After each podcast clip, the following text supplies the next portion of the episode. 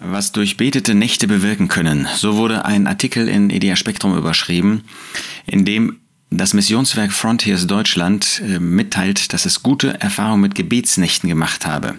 Es würde junge Christen einladen, die Interesse an der Mission haben, einmal im Monat eine ganze Nacht durchzubeten. So heißt es dort. Und auf diese Weise würden junge Menschen, aber auch ältere, die Berufung für den Missionsdienst erhalten, eben durch so eine Gebetsnacht. Ähm, der Vertreter von Frontiers nannte es eine wichtige Voraussetzung für den Missionsdienst, dass Mitarbeiter vorher gelernt hätten, zu beten. Nun ist es ganz ohne Zweifel so, dass Gebet etwas außerordentlich Wichtiges ist. Äh, man hat es das Atmen der Seele genannt. Und wir finden im Neuen wie im Alten Testament immer wieder betont, wie wertvoll, wie wichtig, wie schön, wie notwendig Gebet ist. Wir finden auch im Leben des Apostels Paulus dass immer wieder auf das Gebet Bezug genommen wird. 1. Thessalonicher 1, Vers 2. Wir danken Gott alle Zeit für euch alle, indem wir euch erwähnen in unseren Gebeten, unablässig gedenkend und so weiter.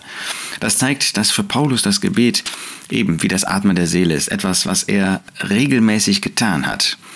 Wir denken an das, was er als Aufforderung am Ende dieses ersten Thessalonicher Briefes vorstellt, betet unablässig, danksagt in allem, denn dies ist der Wille Gottes in Christus Jesus für euch.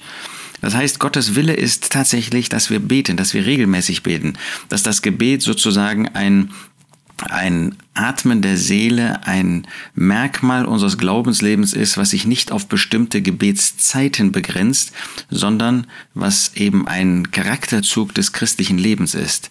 Also nicht besondere Gebetszeiten, wobei nichts gegen besondere Gebetszeiten äh, einzuwenden ist, sondern Gebet soll ein grundsätzliches Merkmal unseres Lebens sein. Gebet ist also erstens wichtig. Zweitens dürfen wir den Herrn Jesus natürlich und sollten wir den Herrn Jesus als Vorbild nehmen. Ähm, auch wenn das jetzt eine prophetische Aussage aus dem Alten Testament ist, aber sie macht deutlich, was das Leben des Herrn Jesus prägte. Ich aber bin im Gebet. Ich aber bin stets im Gebet. Psalm 109, Vers 4. Der Herr Jesus war tatsächlich durch eine Haltung geprägt, die Gebet war. Der Jesus hat wo er war, wo er lief, wo er handelte, hat er gebetet. Er hat nichts getan, ohne nicht sich seinem Vater anzuvertrauen. Wenn er ein Wunder getan hat, dann war das Erste, was er getan hat, dass er zu dem Vater aufgeschaut hat und zu ihm gebetet hat. Der Jesus, unser Vorbild, er, der er der ewige Sohn Gottes ist, hat gebetet. Wunderbares Vorbild. Er hat stets gebetet. Das war seine Haltung. Wir können ja nicht ununterbrochen aktiv beten wenn ich hier rede, dann äh, muss ich mich auf mein Reden konzentrieren. Aber die Haltung, das ist die Frage. Beten wir vor einem Dienst? Sind wir solche, die sich dem Herrn anvertrauen? Sind wir solche, die eine Haltung haben, dass wir wirklich beten, die wirklich im Gebet sind? Der Jesus ist dazu unser Vorbild, aber nicht nur der Herr Jesus, sondern wir denken auch an den Apostel Paulus. Was sagt er uns in 2 Timotheus 1, Vers 3? Da heißt es, ich, denk, ich danke Gott, dem ich von meinen Voreltern her mit reinem Gewissen diene, wie unablässig ich deiner gedenke in meinen Gebeten Nacht und Tag.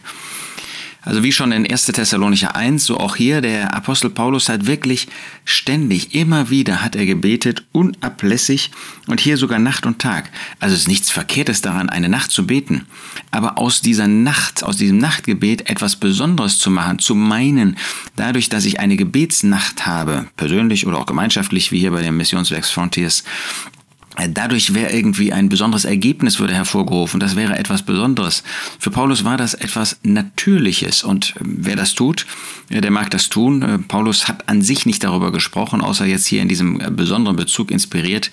Ähm, er hat sich nicht dessen gerühmt, was er getan hat, sondern er wollte damit deutlich machen, wie wertvoll ihm der ähm, Timotheus war, wie wertvoll ihm die Thessalonicher waren, wie dankbar er dafür war, dass Gläubige wirklich ein Leben im Hinblick auf den Herrn, für den Herrn geführt haben. Oder wie er versucht hat, durch das Gebet auch Menschen aufzurütteln letztlich, also indem er für sie gebetet hat, dass der Herr sie in ihren Herzen, in ihren Seelen aufrüttelt.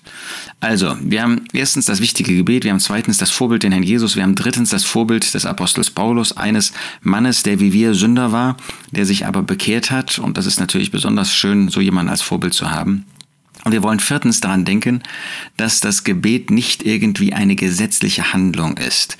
Also gesetzliche Handlung in dem Sinne, ähm, dass das Voraussetzung wäre dafür, Gottes Wohlgefallen zu bekommen. Nein, wir sind in Christus. Das hat mit unserem Handeln, auch mit unserem Beten überhaupt nichts zu tun. Wir sollten nicht meinen, niemand sollte dir irgendwie vormachen, wenn du mehr betest, dann liebt dich Gott mehr. Wenn du mehr betest, dann bist du treuer. Natürlich gehört Gebet zur Treue hinzu. Aber nicht du tust etwas, sondern wir dürfen das, was der Herr uns vor die Füße legt, das dürfen wir tun. Wir dürfen das Gebet als ein Atmen der Seele sehen und dürfen nicht meinen, dadurch würde irgendetwas bewirkt letztlich. Ja, der Galaterbrief macht uns deutlich, dass die Galater gerade das meinten, jetzt gar nicht in Bezug auf das Gebet, aber das ist jetzt mal so ein Beispiel. Wenn ich das tue, wenn ich bete, dann, das ist dieses wenn dann. Natürlich gibt es Saat und Ernte, überhaupt keine Frage, aber zu meinen, dass ich durch Gebet irgendwie äh, Gottes Arm bewege oder dass ich durch Gebet ähm, irgendwie mehr Wohlgefallen von Gott habe, dass ich ein besserer Christ sei, Nein, so spricht Gottes Wort nicht. Nicht je länger ich bete, umso. Oder je mehr ich bete, umso. Oder mit je mehr ich bete, umso. Oder ähm, wenn ich äh, mehr als eine Gebetsnacht mache. Oder wenn ich überhaupt eine Gebetsnacht mache, dann. Oder je spektakulärer ich bete, dann. Das sind so Haltungen, die eben gesetzlich sind, wo ich meine, dadurch, dass ich etwas tue, dadurch erreiche ich etwas. Das ist eben das Gegenteil von Gottes Wort. Es bedarf nicht einer besonderen Anzahl, es bedarf nicht einer besonderen Länge, es bedarf nicht einer besonderen Art, es bedarf nicht einer besonderen Länge, um Gottes um zu dem Herrn zu beten, um auch ähm, Dinge zu verändern in meinem und in dem Leben von anderen, sondern wie sagt Jakobus in Vers 16, Kapitel 5, da sagt er, das, das inbrünstige Gebet eines Gerechten vermag viel. Es kommt nicht darauf an, wie viel ich bete, obwohl wir viel beten dürfen. Es kommt nicht darauf an, wie lange ich bete, obwohl wir lange beten dürfen, sondern es kommt auf meine Haltung dem Herrn gegenüber an und dass der Herr wirksam wird. Und da kann ein Gerechter mehr bewirken als eine Gebetsnacht oder viele Gebetsnächte oder viele, die eine Gebetsnacht oder wann auch immer tätig sind. Dann haben wir in dem Artikel gesehen, ähm, dass diese Geschwister der Meinung sind, dass man durch das Gebet irgendwie eine Missionsberufung erhält, ja, dass der Herr uns durch das Gebet auf diese Weise ähm, eine Berufung für den Missionsdienst deutlich macht. Nur der Herr kann jedes Mittel benutzen. Ähm, der Herr kann uns auch im Gebet auf bestimmte Gedanken hinweisen. Aber es ist erstens der Herr und es ist zweitens durch sein Wort, dass er uns belehrt und dass er uns die rechten Hinweise gibt. Und die Berufung geschieht eben nicht durch das Gebet, sondern durch den Herrn. Wie heißt es in Epheser 4, Vers 11? Und er hat die einen gegeben als Apostel und andere als Propheten und andere als Evangelisten und andere als Hirten und Lehrer. Ähm, wir lesen hier auch gar nichts in Verbindung mit Gebet, obwohl das natürlich ist, ja, wenn ich vor dem Herrn äh, mich bewege und ähm, vielleicht prüfe gerade im Blick auf eine bestimmte Aufgabe, die ich vor Augen habe, dann wird das in Gebet mit Gebet verbunden sein. Aber der Herr verbindet das hier nicht mit Gebet, ja, weil das Gebet etwas ist, was uns gefühlsmäßig, emotional irgendwie an etwas binden kann. Da habe ich etwas gesehen, gehört oder wenn ich im Gebet vor dem Herrn bin, ähm, dann bin ich oftmals vielleicht gar nicht nüchtern. Wir sollen gerade nüchtern sein und sollen uns nicht auf emotionale Weise in das eine oder in das andere hineinbegeben oder hineinführen lassen. Das ist also Punkt 6. Berufung ist nicht durch Gebet, sondern durch den Herrn und durch sein Wort. Aber natürlich kann das verbunden werden mit Gebet. Dann Punkt 7. Es ist nicht das Gebet, ähm, was uns zur Aussendung führt, sondern interessanterweise der Dienst. Wenn wir uns Apostelgeschichte 13 anschauen, ähm, das ist die erste Missionsreise, die der Apostel Paulus vorgenommen hat. Da heißt es in Vers 2, während sie aber dem Herrn dienten und fasteten, sprach der Heilige Geist, sondert mir nun Barnabas und Saulus zu dem Werk aus, zu dem ich sie berufen habe. Also erstens, es ist das Wort des Herrn. Er sprach. Zweitens, es ist nicht in Verbindung mit Gebet, wie wir das hier finden, sondern mit Dienst und Fasten. Das heißt, Fasten, sie haben verzichtet auf bestimmte Dinge und gedient. Sie haben das getan, was der Herr ihnen vor die Füße gelegt hat. Und in dieser Verbindung hat er gesprochen. Also nochmal, die haben natürlich dabei auch gebetet, aber das wird hier ausdrücklich nicht erwähnt. Oder ich sage, es wird nicht ausdrücklich erwähnt, obwohl das natürlich selbstverständlich ist, dass sie gebetet haben. Aber wir sollten nicht meinen, das Gebet führt nun gerade dazu, sondern wir sehen hier, dass sie treu dienten und da hat der Herr dann deutlich gemacht, ihnen und anderen, dass er für sie eine Aufgabe hat.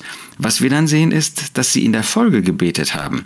Da entließen sie sie, indem sie gefastet und gebetet und ihnen die Hände aufgelegt hatten, das heißt sich damit eins gemacht haben. Also wir finden die Aussendung nicht durch Gebet, sondern durch das Wort des Herrn in Verbindung mit dem Dienst, den sie ausgeführt haben. Und wir wollen das nicht irgendwie auf eine gefühlsmäßige Ebene bringen. Dann noch etwas zu äh, Gebetserhörung, das ist mein Punkt 8 hier. Ähm, wir haben täglich Gebetserhörung. Wir brauchen nicht spektakuläre Gebetserhörung, obwohl der Herr sie hin und wieder gibt, sondern es ist das tägliche Gebetsleben, was der Herr segnet. Es ist das, was wir ähm, in unserem normalen Leben mit ihm tun. Ähm, das ist das, was der Herr segnet, ähm, auch im Blick auf den Dienst. Wenn wir morgens um Bewahrung beten, ja, wenn ich vor einem solchen Podcast darum äh, bitte, äh, dass der Herr das leitet, dass er das führt, dass er Gelingen schenkt, dass man die richtigen Worte findet und man ist dann fertig, dann darf man dem Herrn danken, dann sollten wir dem Herrn danken. Das ist nichts Spektakuläres. Aber es ist auch eine Gebetserhörung. Es ist die Gebetserhörung. Das sind die Gebetserhörungen, die der Herr in erster Linie meint. Wir sollten uns nicht gegenseitig ähm, besonders auf irgendwelche besonderen Gebete und Gebetserhörungen lenken. Warum nicht? Weil das uns Menschen in den Mittelpunkt stellt. Das ist letztlich Egoismus, dass ich etwas Besonderes erleben möchte, dass ich etwas Spektakuläres haben möchte. Ähm, nein, es gibt viel, viel mehr Erhörungen, einfach auf einer täglichen Basis. Und das äh, Ringen danach, mehr Erhörung zu bekommen, gemeint ist spektakuläre, besondere Erhörung, das führt eben, dass ich letztlich egoistisch bin, dass ich etwas für mich suche, dass ähm, ich in den Mittelpunkt stehe und nicht, dass wir den Herrn ehren. Wir ehren den Herrn, indem wir einfach ein normales Gebetsleben führen, indem wir schlicht zu dem Herrn beten und er wird das hören, er wird das erhören und das haben wir täglich, das haben wir mehrfach täglich erlebt. Also, wir wollen abschließend Punkt 9, wir wollen das Gebet als etwas Wertvolles, als etwas, was wir Atmen der Seele nennen, wollen wir benutzen. Es zeigt und ähm, offenbart und äh, bewirkt letztlich praktische Gemeinschaft mit dem Herrn und mit Gott, zu dem wir beten.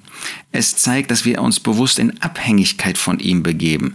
Das brauchen wir nicht auf spektakuläre Weise, das brauchen wir nicht in Gebetsnächten zu tun, obwohl wir das natürlich tun können, wenn wir das verborgen tun, wie der Herr das in Matthäus 6 nennt.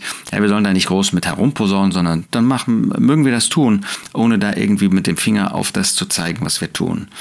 Es ist ein Beweis eben unserer Abhängigkeit von ihm. Es ist ein Beweis, dass wir Vertrauen haben zu dem Herrn, dass er unsere Gebete hört und uns auf eine gute Weise leitet. Und es führt zu Frieden in unseren Herzen, weil wir mit dem dann in Übereinstimmung sind, der über allem steht, der unser Erlöser ist und wenn es um den Herrn Jesus geht, der sein Leben für uns gelassen hat. Wunderbare Möglichkeiten des Gebetes, wenn wir das Gebet nicht an eine falsche Stelle aufhängen.